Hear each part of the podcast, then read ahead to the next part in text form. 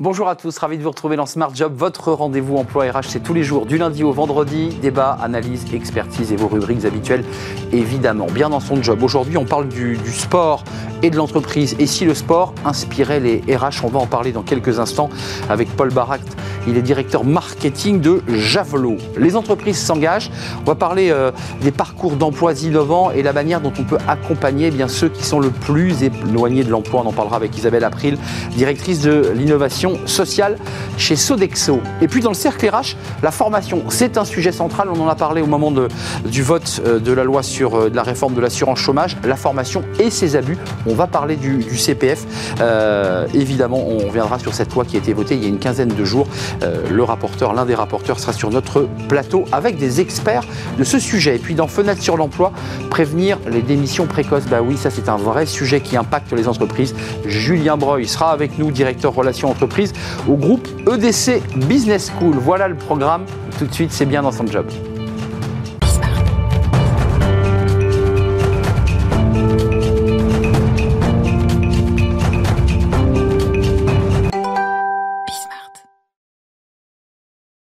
Bien dans son job. Et on va s'intéresser aujourd'hui, c'est pas qu'une métaphore, vous allez voir, ça va devenir extrêmement concret, euh, des liens entre le, sport et l'entreprise, le sport et les RH. Euh, comment on engage une équipe? Bah, Dans le sport, évidemment, c'est un sujet fondamental, il faut gagner le match. Et comment on engage des collaborateurs? On en parle avec Paul Barat. Bonjour Paul. Bonjour Arnaud. Vous êtes directeur marketing chez Javelot. Alors quelques mots sur Javelot, parce que ça sème le trouble. Javelot, évidemment, c'est ce qu'on jette euh, dans les épreuves d'athlétisme, mais c'est pas ça du tout. Non, effectivement, Javelot, on est une plateforme SaaS de ce qu'on appelle le management de la performance. Euh, notre vocation chez Javelot, c'est tout simplement de, simplifier euh, la gestion des entretiens annuels, par exemple, et permettre au RH de gagner du temps dans ces tâches plutôt administratives pour se focaliser sur l'essentiel, engager les collaborateurs. Euh, pourquoi Javelot d'ailleurs? Alors pour le coup, Javelot, c'était simplement euh, une, volonté d'avoir euh, quelque chose qui se prononce bien dans, euh, dans toutes les langues.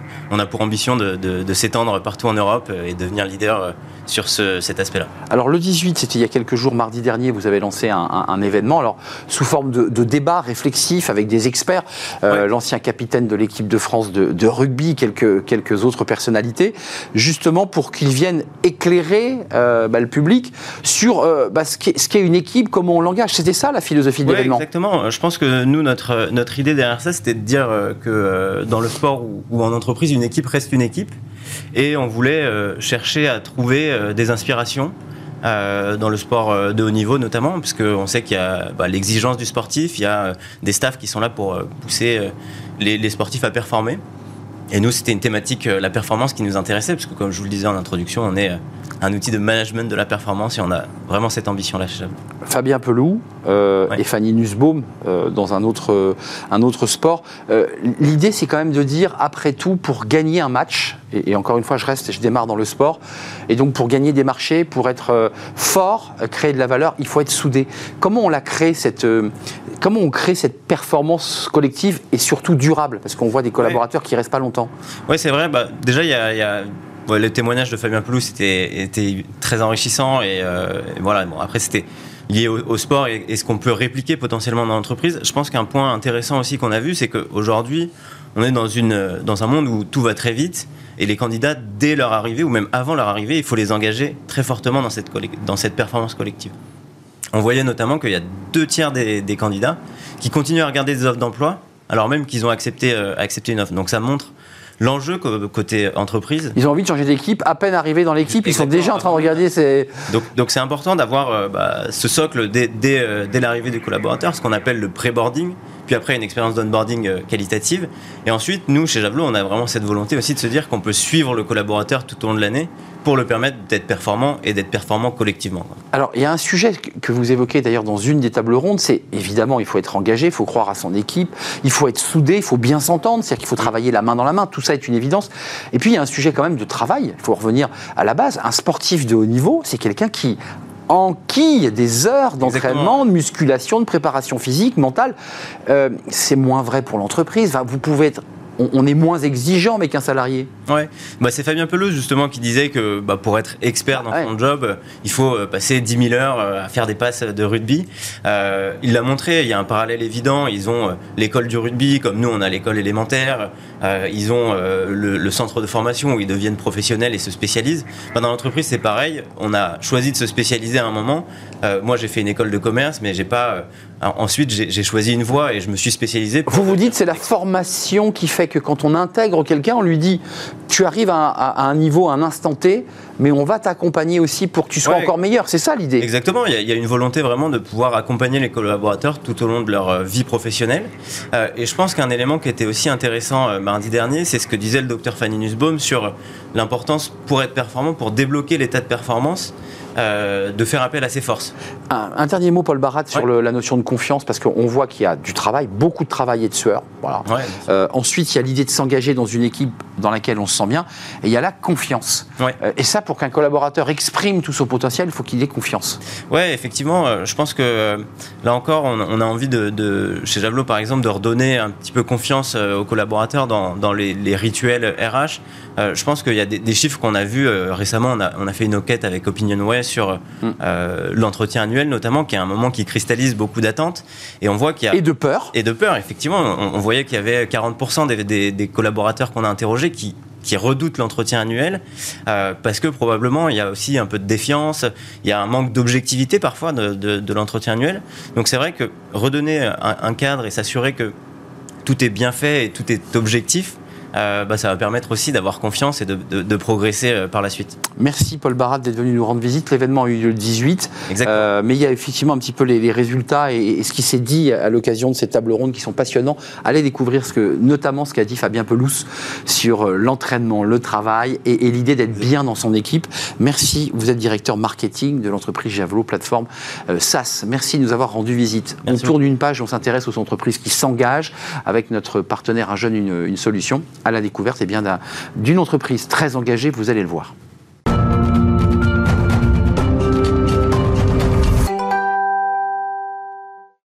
Les entreprises s'engagent, notre partenaire Un Jeune, une solution pour donner la parole à ces entreprises, petites ou très grandes, qui s'engagent pour euh, l'emploi, pour créer des emplois chez les jeunes, mais pas seulement. Et justement, on en parle avec Isabelle April. Bonjour Isabelle. Bonjour. Ravi de vous accueillir, directrice de l'innovation sociale chez Sodexo. Alors, vous avez 30 ans euh, au sein de Sodexo. Je dis pas de bêtises, c'est bien 30 ans. C'est ça. Et c'est un combat. Vertigineux, mais c'est ça.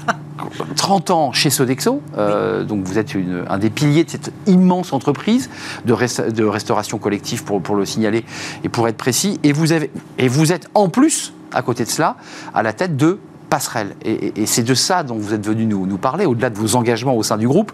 Euh, d'abord, qu'est-ce que Passerelle? Comment est née cette idée? C'est de se dire, on va tendre la main à ceux qui sont le plus éloignés de l'emploi?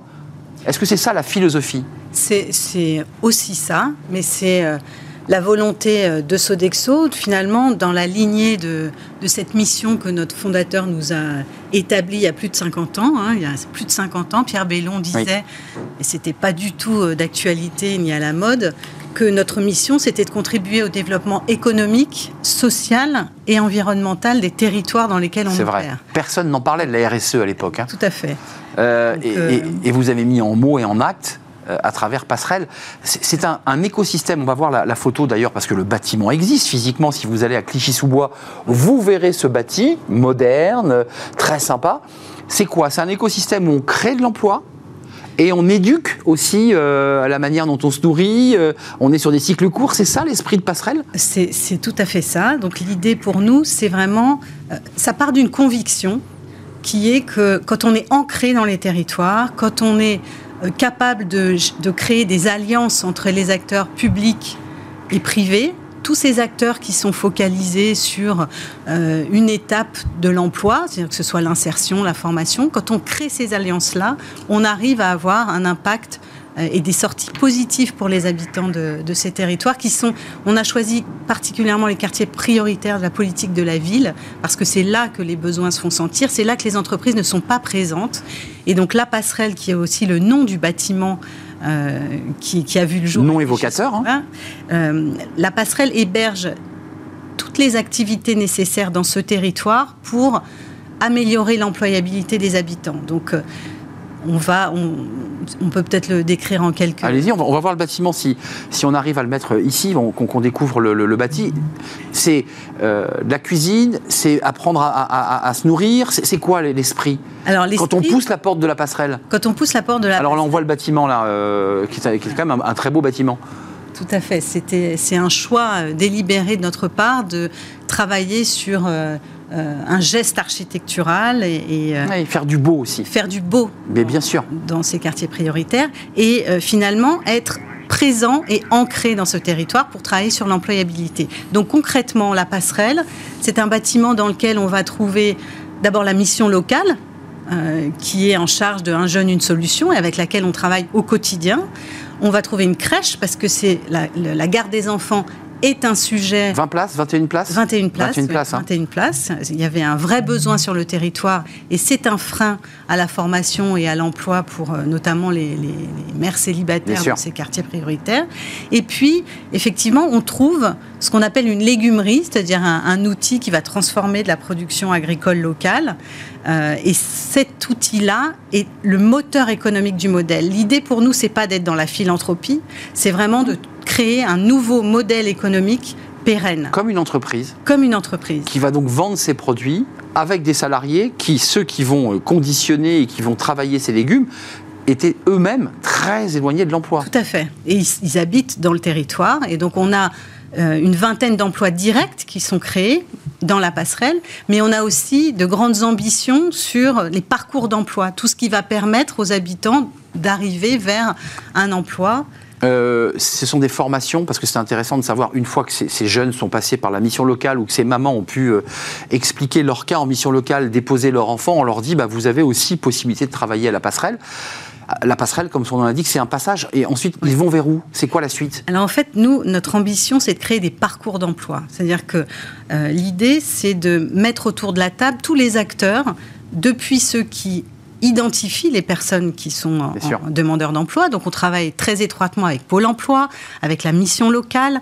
Et avec, dans le cadre de ces alliances, en fait, on crée des filières d'emploi. Alors, je vais vous donner un exemple très précis. Euh, la première filière qu'on a créée, c'était pour le recrutement de vendeurs dans les boutiques Le Nôtre. Le Nôtre fait partie du groupe, Sodexo et euh, rencontrait des difficultés énormes de recrutement. Et donc, euh, l'idée pour nous, ça a été de se dire, mais on a des problèmes de recrutement dans nos magasins euh, à Paris. On a euh, d'un autre côté, dans ces quartiers prioritaires, des, jeunes, qui ne trouvent pas. Des jeunes qui ne trouvent pas. Clairement. Donc notre ambition euh, à la passerelle emploi, c'est de créer ce lien. Et pour créer ce lien, il faut identifier et donner envie à des jeunes d'exercer ces métiers, les accompagner jusqu'à ce qu'ils euh, soient finalement en capacité, pas forcément technique, mais en termes de connaissance de l'entreprise, de, de, de, hmm. de savoir-être, hmm. pour pouvoir rentrer dans un métier dans lequel ils vont être formés. Oui, j'allais le dire. En l'occurrence, euh. on a recruté une dizaine de personnes qui sont aujourd'hui dans les boutiques Le Nôtre. Donc issus de, ce parcours de formation venant de la passerelle, le savoir-être pour Le Nôtre en particulier est essentiel sur la manière dont on accompagne un client. Il ne s'agit pas exclusivement de servir, mais aussi d'y mettre la, forme, le vocabulaire et le, ton nécessaire pour euh, accueillir vos, clients. C'est différent d'une cantine euh, classique oui, où là on a très peu de contact avec le, client. Euh, pareil pour les mamans, euh, familles monoparentales, on voit quand même que vous, vous avez préfiguré, sans le savoir peut-être, la création de France Travail, puisqu'on en a beaucoup parlé euh, ces derniers jours sur le plateau. C'est unir tous les acteurs autour du même sujet. Tout à fait. C'est une illustration extrêmement concrète et qui montre que on peut faire autrement et de façon très pragmatique et positive. Et vous prouvez aussi qu'on intègre, qu'on permet à des jeunes ou moins jeunes des quartiers de, de trouver leur place dans notre société, qui est un vrai, vrai sujet et qui peut peut-être d'ailleurs régler le problème du recrutement en général. Oui, tout à fait. C'est un vrai sujet. C'est euh, notre ambition. Poussez donc la porte de la passerelle. Euh, il reste encore des places. Vous recrutez encore à la passerelle là? Oui, on va bientôt recruter. Oui. Allez donc, euh, on va sur le site de la Sodexo, on va sur la passerelle. Comment on fait? On va sur le site de Sodexo. Sodexo, cherchez la passerelle. À mon avis, c'est très facile à trouver. Ou envoyez peut-être un message LinkedIn. Vous allez être assailli à Isabelle April, directrice de l'innovation sociétale et des nouveaux modèles économiques. 30 ans de vie chez, chez Sodexo, engagée justement sur ces questions. C'est un vrai plaisir plaisir de, vous accueillir. Merci. Merci de nous avoir euh, rendu visite. On fait une courte pause et on s'intéresse, tiens, tiens, tiens, à la formation. Et ça, ça va vous intéresser. Avec euh, le CPF, euh, évidemment, ce compte personnel de formation, c'est une somme d'argent que vous avez. Beaucoup d'abus et une loi qui a été votée il y a une quinzaine de jours justement pour limiter euh, à la fois les abus, les appels téléphoniques intempestifs, euh, ce qui pose la question évidemment de la manière dont on organise nos circuits de formation ici en France. On en parle avec mes invités juste après la pause.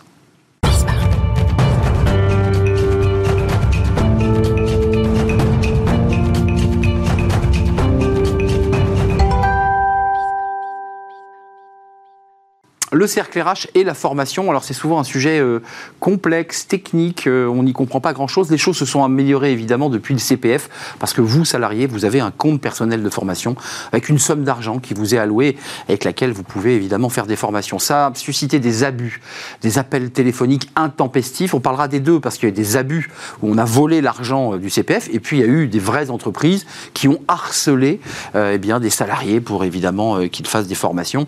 On fait le point avec mes, mes puis on va parler d'une manière plus globale de l'intérêt de former les salariés, plus que jamais, pour qu'ils soient compétents, évidemment, pour suivre l'évolution du, monde du, travail. Sylvain Maillard est avec nous. Merci d'avoir répondu à notre invitation, parce que votre emploi du temps est, chargé. Euh, député, vice-président du groupe Renaissance à l'Assemblée nationale, et puis, on s'en souvient, un des spécialistes de la formation à l'Assemblée et co-rapporteur de ce texte il y a 15 jours, voté à l'unanimité. Hein. C'est rare, donc euh, ça mérite d'en parler. Je voulais le préciser, euh, et vous étiez avec le député Fuchs euh, du Modem, et vous portiez ce, texte pour bah, limiter, on va y revenir, les, abus autour du, CPF. Claire Pascal, merci d'être là, directrice générale Comundi, vice-présidente des acteurs de la compétence, qui est, alors c'est pas un mot impropre, mais qui est un peu le lobby, qui vous défendez évidemment les, intérêts des entreprises de, formation, et vous avez fait une grande partie de votre, votre carrière, si ce n'est votre carrière entière dans, dans la formation, euh, vice-présidente de la Fédération de la formation professionnelle, qui est devenue les acteurs de, la formation. Merci à vous. Et Nathalie Wright est avec nous. Merci de revenir sur le, plateau.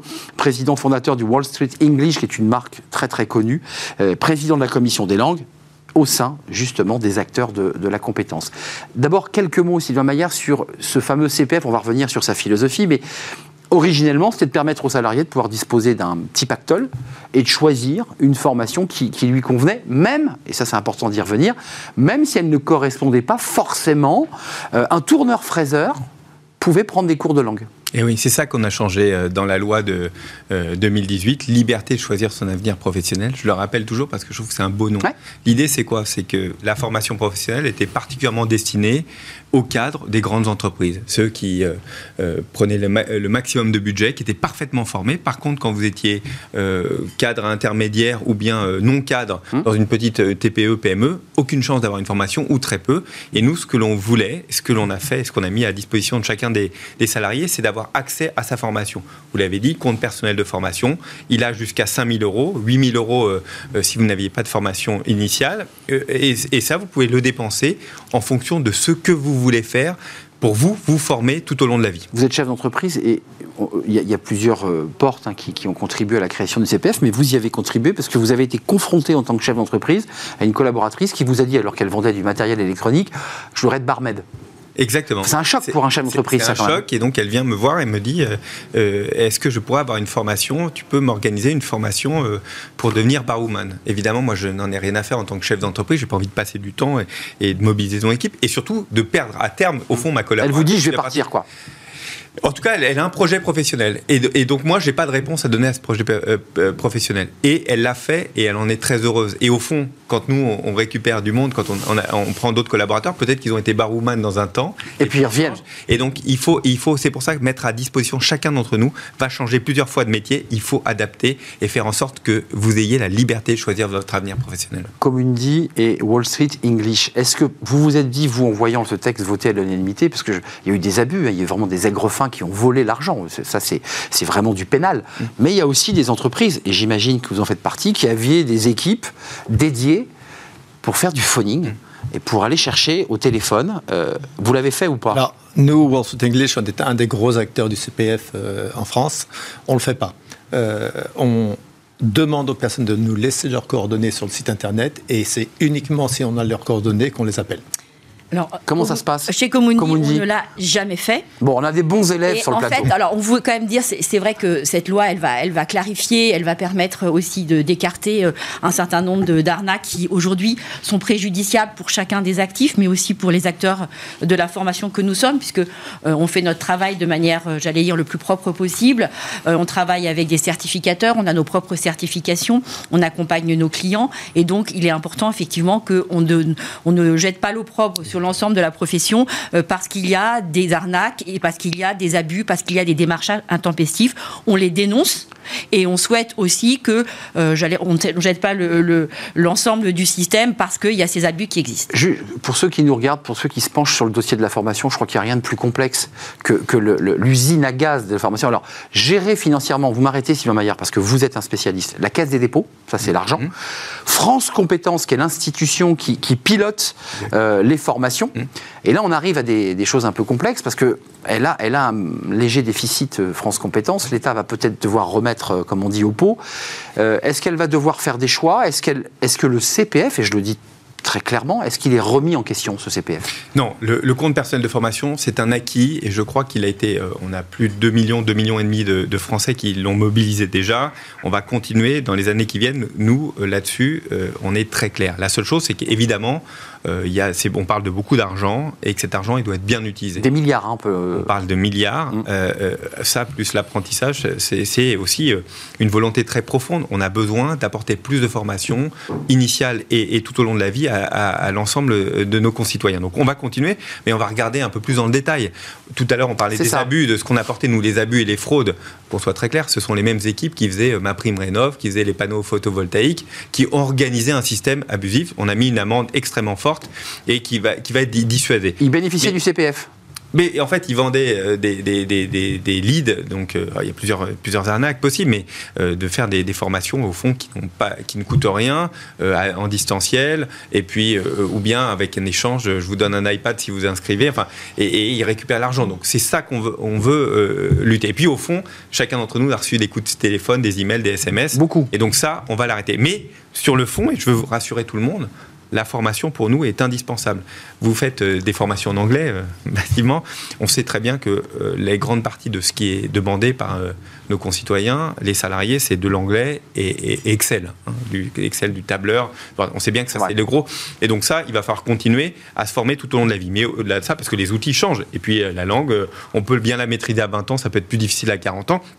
Il faut que chacun ait à disposition. Et surtout, Arnaud Ardoin, ce qui est important, c'est que chacun soit maître de, ce qu'il a envie, de, ce qu'il a envie de porter dans les années qui viennent. Et ça, c'est vraiment ce qu'on a changé et qu'on veut imprimer profondément dans la société. Je rappelle, j'évoquais les acteurs, hein, c'est cette chaîne un, peu technique, mais il fallait le rappeler. La Cour des comptes euh, a, remis un, rapport assez détaillé sur la manière dont on forme et épingle en quelque sorte, et là revient presque à la philosophie en disant peut-être que sur les, niveaux de langue, les cours de langue, sur d'autres propositions de formation qui ne sont plus du tout en adéquation avec ce que cherche le collaborateur, est-ce qu'il ne faut pas remettre un peu d'ordre? Qu'est-ce que vous dites sur, sur ce sujet? Parce qu'il y a un enjeu, on nous parle de numérique, on parle de salariés qui ne sont pas assez formés, qui ne sont pas assez...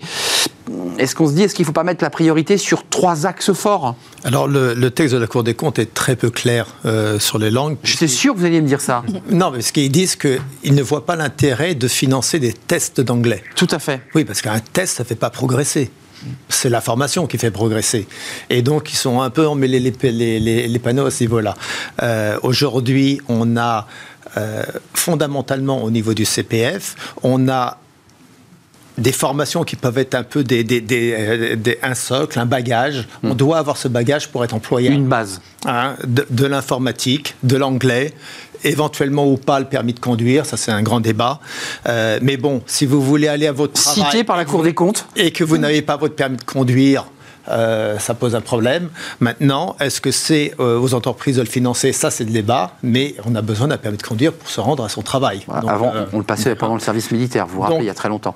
Donc, on a un socle. Pour ceux qui ont fait le service. Pour ceux qui ont fait le service. On a un socle, et puis après, on a des formations plus techniques qui appartiennent à l'entreprise. Mais avant, avant la loi de 2014, ces formations plus techniques étaient financées par les entreprises avec le 1,5% formation. C'est vrai.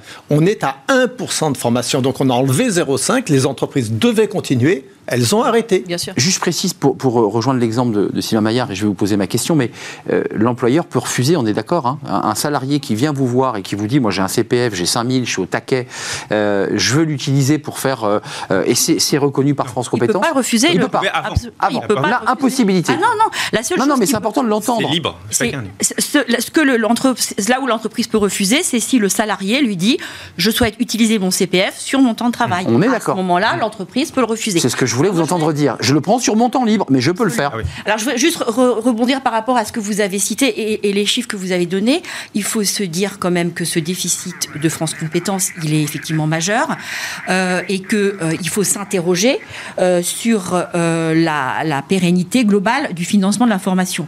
On sait que euh, aujourd'hui, les financements de France Compétences viennent de cotisations qui sont aujourd'hui prélevées par l'URSSAF depuis 2021 et on sait aujourd'hui qu'elles s'assoient sur le salariat, sur les cotisations des entreprises. On sait aussi que ces cotisations, elles vont structurellement baisser. On a une pyramide des âges qui fait qu'on aura moins de salariés. On a aussi un désamour aussi. On a un changement dans la sociologie du travail. Il y a de moins en moins de gens qui veulent être salariés. Mmh, et donc, vrai. du coup, on est sur un système qui est, qui est déjà déficitaire et qui est financé sur des cotisations qui vont structurellement se, se, rétrécir. Parce que moins de salariés, plus d'indépendants. Donc il faut, on est dans un contexte qui, alors moi, moi j'ai tendance à dire que nous on est extrêmement bien sûr favorable à ce droit individuel qui est une forme de liberté. Et je pense qu'effectivement c'est une liberté, mais, mais il ne faut mais... pas opposer entreprises et, euh, et, et, salariés.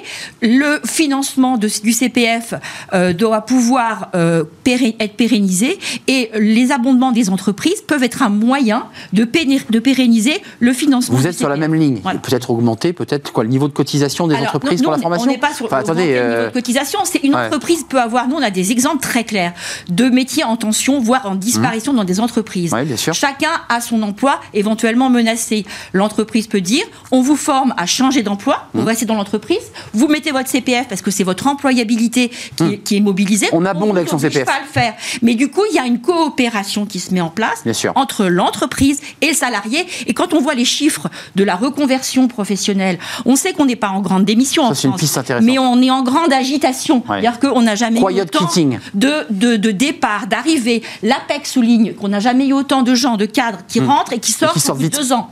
Donc on a une problématique de fidélisation et donc il faut que mettre l'entreprise et le salarié ensemble pour travailler l'employabilité. Sylvain Maillard, euh, je pose une question. Alors, je mets un peu les pieds dans le plat parce que ce qui repose la question du fléchage de ces formations. Mmh.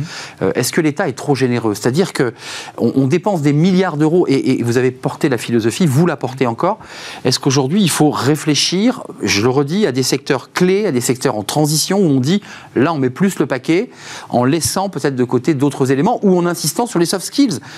Tous les invités qui viennent sur ce plateau nous parlent des soft skills, c'est-à-dire le savoir-être, la manière dont on se comporte, la manière dont on, on s'exprime. Ça, ce n'est pas pris du tout en charge par France Compétences. Deux choses. D'abord, dire évidemment, l'idée, quand on a porté cette loi, c'est de construire un dialogue social au sein de l'entreprise et de co-construire. Vous arrivez avec euh, votre compte personnel de formation et vous demandez un abondement à, à, à, à votre entreprise et co-construire ensemble. Hum c'est au contraire. L'idée, c'est de, de, de promouvoir le dialogue social au sein de l'entreprise.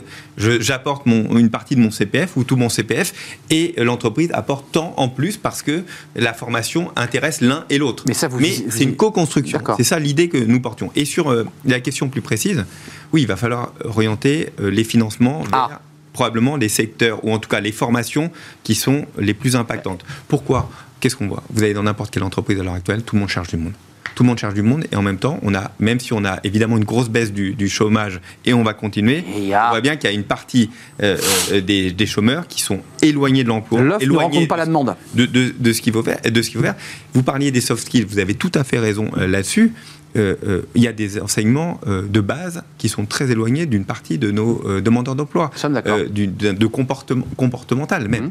de savoir donc non seulement il y a de la formation à faire, vous portez euh, l'anglais et, d'autres formations qui sont indispensables dans bon nombre d'emplois, mais aussi euh, de formation, d'adaptation, de faire, de passer d'un poste à l'autre, et puis aussi euh, moi, je pense que la formation professionnelle est un bon moyen de fidéliser, vous l'avez dit, dans l'entreprise. C'est qu'au fond, l'entreprise investit en moi, investit dans, mon évolution. Je veux changer de carrière au sein d'une entreprise, et bien tant mieux. C'est comme ça qu'on va garder. Je ne veux pas passer du coq à l'âne, mais le sujet est intimement lié. Euh, projet de loi sur l'assurance chômage qui a été voté à l'Assemblée nationale, dans lequel il y avait les VAE. Euh, hum. On, on, le traitera sur ce plateau. Il y a un débat sur les demandeurs d'emploi parce que eux ont un grand besoin lorsqu'ils sont, ils arrivent à Pôle Emploi et ils le réclament d'être accompagnés en anglais Comment ça se passe? Euh, Ils peuvent utiliser, s'ils avaient la chance d'avoir un, CPF doté, d'utiliser le CPF tout en étant demandeur d'emploi. Comment ça marche? C'est un public qui est essentiel. Ah bah, essentiel.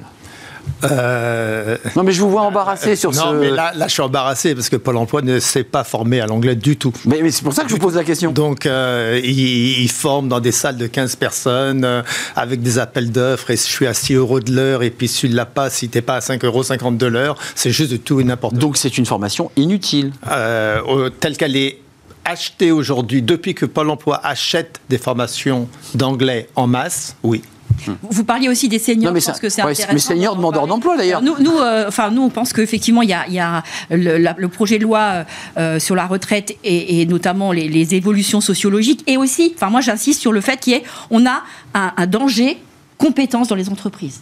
C'est-à-dire qu'on a aujourd'hui des départs à la retraite massifs, mmh, on a des gens qui partent rapidement et donc on n'a pas d'ancrage compétences qui, se, qui mmh. permettent à l'entreprise de gagner en productivité. Je rappelle que suite à la crise Covid, on a, les entreprises ont perdu en productivité. Aujourd'hui, chaque point de croissance, euh, si tant est qu'il y en ait, euh, est beaucoup plus euh, gourmand en emploi.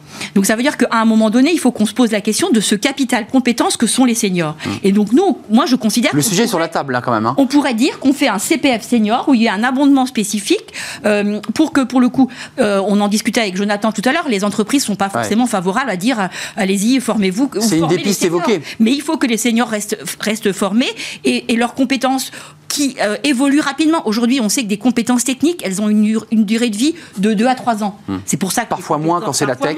Donc il va falloir, quand vous, embauchez un, un, marketeur digital, si vous le formez pas au bout de 2 ans, il est, il est perdu. Donc il faut qu'on puisse donner les moyens à ces seniors de rester dans l'entreprise. Ouais, je peux rebondir. Mais réponse importante, Sylvain Maillard, parce que je remets juste le chiffre de France Compétences avec un déficit qui est très important, et donc il faut repenser peut-être la stratégie ou la ventilation de l'enveloppe. Vous savez quoi Je vais vous renvoyer la balle je vais vous renvoyer la balle. Je crois que les formations, il va falloir aussi, même s'il y a beaucoup d'évolution, il va falloir continuer à évoluer. Euh, nos seniors, certains sont à 55, 56, 57 ans, n'ont pas envie de retourner dans une, salle de classe. Clairement. Parce que parfois ils ont eu un passé qui fait qu'ils n'ont pas envie d'une salle de classe. Comment inventer les nouvelles formations? Il y en a déjà hein, sur le marché.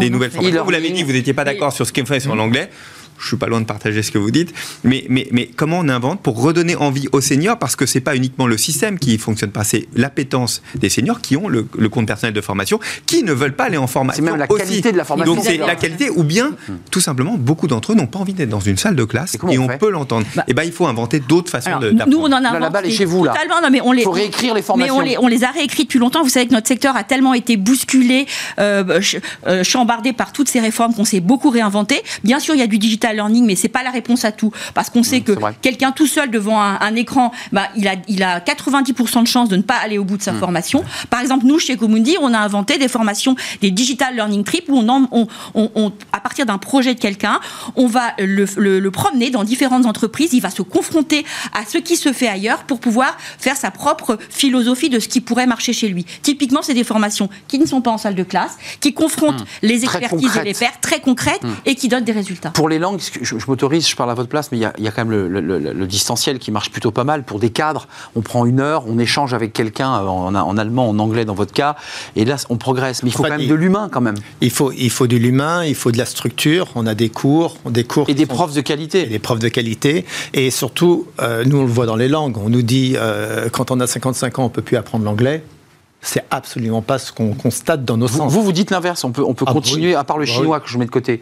Euh, même. Même le chinois, 55 ans, j'ai quelques doutes. Ah non, mais c'est une histoire de pratique et, et, de savoir si le cours est bien enseigné, s'il y a une préparation de cours, s'il y a un cours avec professeur après la préparation, si c'est structuré, si c'est suivi par un coach qui suit derrière et qui, fait, et, qui, vérifie que la personne progresse. Il n'y a pas de notion d'âge. Sylvain Maillard. Il y a un salarié motivé. Ouais. Aussi. Oui, je suis d'accord. La motivation, elle fait partie de tout Il faut qu'il ait envie. Apprendre, cette demande un processus intellectuel, hmm. une volonté assez forte, quel que soit l'apprentissage. Et il faut donner, nous on donne les outils, l'État il est là pour donner les outils. Mais après, c'est aussi à chacun de donner du sens. C'est à vous. Si aux acteurs, en réalité, on vous a donné un outil, et c'est à vous de vous en saisir pleinement pour, pour, pour finalement cette mission euh, nationale est extrêmement importante de nous former, Plus que jamais. former tout au long de la vie. Est-ce que l'État, je vous repose la question, parce que ça c'est, ça c'est un élément sur lequel vous êtes en train d'observer le, sujet, il y a une manne financière importante, France Compétences a des difficultés. Est-ce que vous êtes en train de réfléchir, non pas à une suppression du CPF, vous nous avez rassuré, mais à une réorganisation, à une reventilation? Vous en êtes tout sur bah, Par exemple, la formation euh, macramé euh, ne sera plus remboursée. Vous voyez, je, suis ah oui, dans l'entendre. Chef d'entreprise macramé, euh, oui, à un moment, il y avait On est tout qui a été... Qui un reste à charge pour le salarié? Pour avoir une formation de qualité? on, peut, on, peut, on peut y réfléchir. On, va voir. Il y a plusieurs options à l'heure actuelle. Nous, l'idée, c'est de garder le plus ouvert possible. Je vais vous donner juste un exemple. Le temps de lancer une formation sur un domaine très précis, ça peut d'identifier qu'il y a un besoin, d'identifier les personnes qui veulent porter, prend du temps. On voit bien que dans, dans l'informatique, par exemple, à quel point ça change très vite, euh, euh, l'encryptement, enfin, il y a plein, plein de nouvelles technologies sur lesquelles il faut aller très vite. Moi, je suis pour qu'on garde cette souplesse. Il faut mieux se tromper dans une formation que de ne pas faire de formation.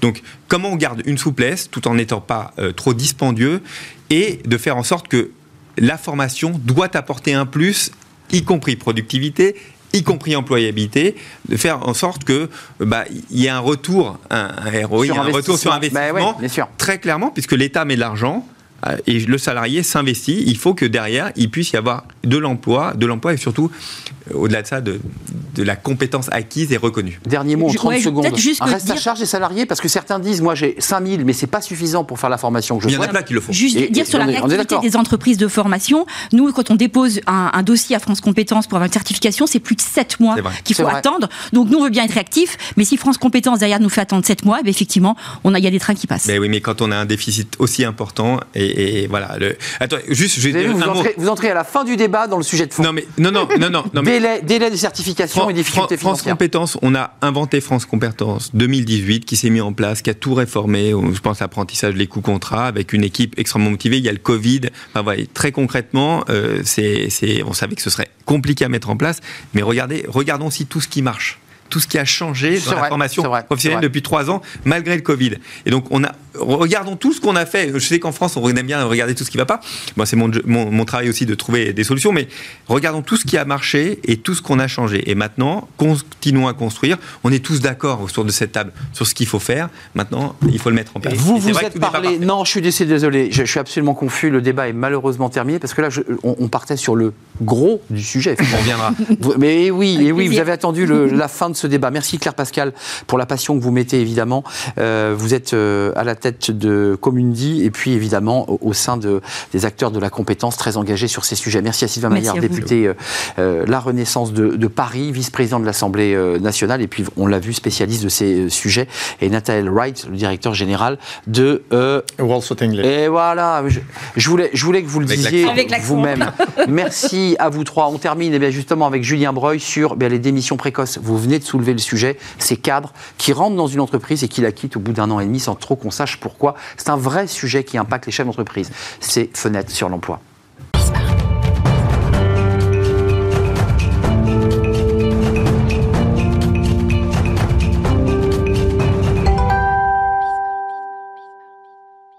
Et on termine notre émission avec Fenêtre sur l'emploi. Euh, pas la grande démission, mais la démission précoce. On l'a évoqué il y a quelques instants dans notre débat. Ces cadres qui euh, ben, rentrent dans une entreprise, puis rapidement euh, la quittent. Et c'est vrai que ça suscite quand même quelques, quelques interrogations. Julien Breuil est avec nous, comme chaque semaine. Bonjour Julien, directeur relations entreprises au, groupe EDC Business School. Vous vous êtes penché sur ce sujet, Julien, de, de cette démission précoce.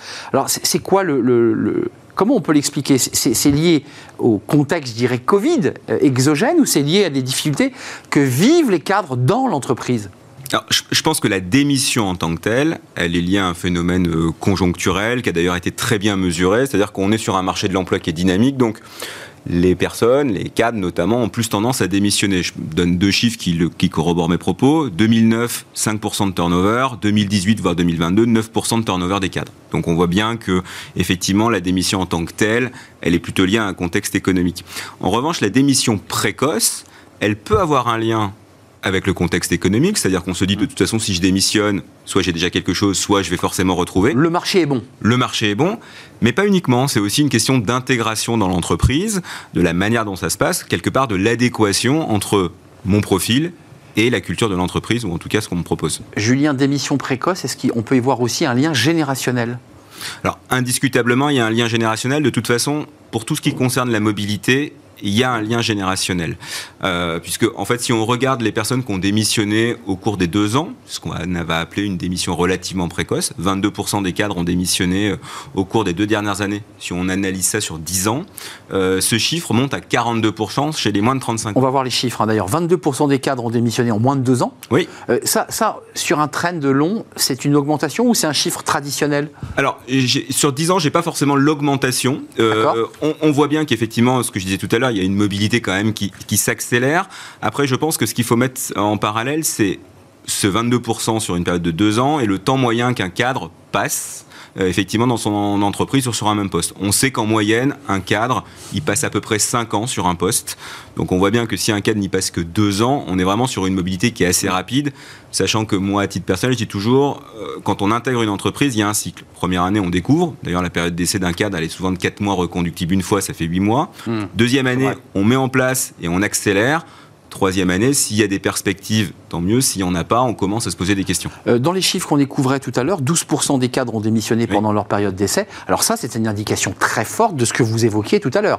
L'incapacité de l'entreprise à vraiment onboarder, euh, donner la bonne place aux cadres, euh, faire en sorte qu'ils se sentent quoi, bien, à l'aise, en confiance? J'allais dire qu'ils se sentent intégrés. Ben il y, a deux éléments, hein, à mon avis, qui sont très importants. C'est est-ce qu'aujourd'hui, euh, ce que m'a promis l'entreprise correspond à ce que j'attendais? Là, on voit que les cadres sont quand même relativement euh, perplexes, hein, puisqu'on s'aperçoit que, je crois, 34% d'entre eux nous disent que la promesse employeur ne correspond pas à ce qu'ils retrouvent dans l'entreprise. Encore une fois, ça remonte à 51% d'un point de vue générationnel pour les moins de 35 ans. Et puis 33% nous disent en parallèle, euh, oui, j'ai démissionné parce qu'à mon, j'allais dire, l'intégration que j'ai eue dans mon entreprise ne s'est pas bien passée. Pas bien passé, ça veut dire que ça ne matche pas avec le manager, on n'a pas pu le voir avant. enfin, tout, ça sont des éléments très forts. Il y a plein de raisons. Je pense que l'intégration, elle passe par ce qu'on appelle l'onboarding, c'est-à-dire mmh. un parcours d'intégration construit, structuré, euh, qui passe certes par un accueil qui se passe bien avec un ordinateur qui est prêt, mais pas uniquement. C'est-à-dire mm. un parcours où je rencontre les différents interlocuteurs, où je m'imprègne de la culture, où on fait attention à moi, puisque il ne faut pas oublier quand même que dans une démarche, j'allais dire, d'attractivité des talents, même si la personne a postulé, on l'a quand même recruté pour qu'elle nous apporte quelque chose. Donc effectivement, le collaborateur attend qu'on fasse attention à lui dans un premier temps. 46% des cadres déclarent avoir eu un parcours d'intégration et seulement 35% des cadres ont eu un rendez-vous à mi-parcours période d'essai, c'est-à-dire au quatrième mois, pour lui dire est-ce que tu te sens bien, est-ce que tu es heureux, est-ce que tu as besoin de quelque chose? Exactement. Comment ça se passe? Je rappelle toujours. Livré à lui-même. On parle, de, bah, on parle effectivement à un moment donné d'une période d'essai. Alors la période d'essai, c'est vrai que souvent on dit elle est plutôt... Euh, favorable à l'entreprise, mais en fait, elle est favorable à l'entreprise comme aux collaborateurs. C'est un matching. Euh, on voit qu'effectivement, dans le cadre d'un entretien, c'est aussi de voir comment le collaborateur, en l'occurrence le cadre, s'est intégré dans l'entreprise, quels sont les retours qu'il fait. On parle toujours d'un rapport d'étonnement.